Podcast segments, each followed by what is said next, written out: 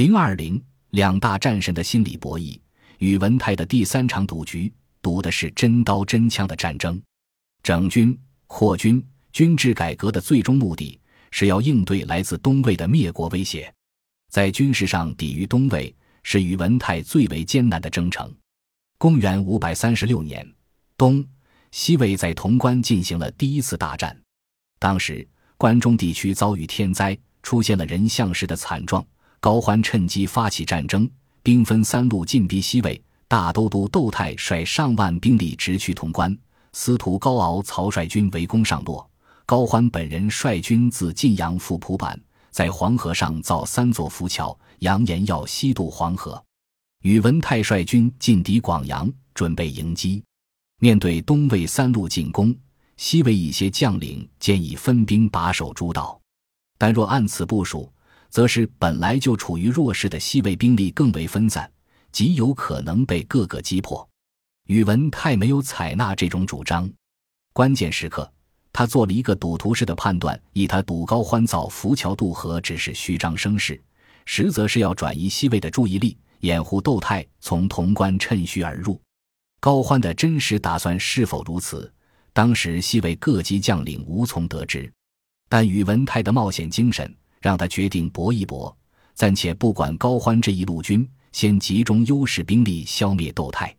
宇文泰放出烟雾弹，扬言欲保陇右，佯装退还长安，暗地里却率六千骑兵东出，日夜兼程，很快抵达小关。窦泰听闻宇文泰军突至，惶惧不已，仓促应战。宇文泰则利用有利地形，四面设伏，引诱窦泰部陷入泥淖。这时，宇文泰军迁怒齐发，窦太军死伤大半，被俘万余人。窦太兵败自杀。高欢闻窦太军败，只好撤去浮桥，退回晋阳。高敖、曹部虽攻陷西魏上洛城，但因恐孤军深入，亦弃城而走。这是西魏阻击东魏的第一次较大胜利。宇文泰在与高欢的心理博弈中。压中了后者兵分三路的真实目的，最终出奇兵，以少胜多击败窦泰，使得东魏军队全面撤退。潼关之战后，宇文泰以攻为守，数次出兵侵蚀东魏领土。公元五百三十七年农历八月，宇文泰主动出击，派兵攻克东魏弘农等郡，获取大量粮食，缓解了关中饥荒造成的军队补给困难。高欢听闻弘农丢失后震怒，集结十万大军渡河袭击，又派大将高敖、曹率兵三万围攻弘农。宇文泰部不过万人，只好从弘农回撤，匆忙入关，至渭水南岸迎战高欢。双方兵力太过悬殊，西魏诸将认定此战必败无疑，提议放弃长安，继续西撤。宇文泰再次赌神附体。他唯恐西撤引起骚乱，决意在渭河南岸坚守。也不知道是不是上天给他的启示，他又一次断言率领十倍于己兵力的高欢必败。宇文泰率部渡过渭水，到达沙苑，距高欢军仅六十余里。战前，宇文泰采纳李泌的建议，在沙苑东面一个叫渭曲的地方设伏，背水东西列阵，命将士们埋伏于芦苇丛中，借时闻鼓声出击。高欢率大军到渭曲，以西魏兵少不足为虑，竟指挥大队人马一拥而上，结果兵多色倒。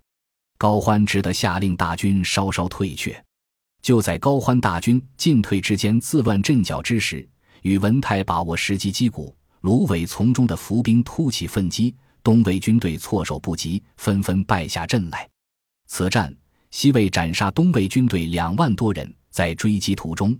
又前后虏其卒七万，高欢主力折损严重，自己狼狈东逃。西魏取得沙苑大捷后，东魏再无法随意侵入关中。东西魏的主战场由此转移到河东和河南境内。之后，公元五百三十八年和公元五百四十三年，洛阳河桥与邙山两场大战，宇文泰皆先胜后败。这表明西魏军事实力仍弱于东魏。宇文泰打防御战能成功，但主动出击则难以吞下巨响。西魏还需积蓄力量。公元五百四十六年秋冬，西魏迎来形势逆转的一战。当时，高欢率军十余万围攻玉璧城，此地是东魏人侵西魏的必经之处，故高欢志在必得。然而，东魏大军昼夜不息，苦攻五十天，玉璧城在西魏大将韦孝宽的固守下安然无恙。最终，东魏大军战死及病故者约七万人，尸首堆成了一座山。高欢攻一座孤城而不克，遂忧愤成疾，解围撤军。回到晋阳不久，公元五百四十七年，高欢就病故了，时年五十二岁。几场硬仗扛下来。东魏还是那个东魏，但西魏已不再是那个西魏。高欢死后三十年，他的儿子代东魏自立的北齐政权被宇文泰家族的北周政权攻灭。什么是弱国的逆袭？这就是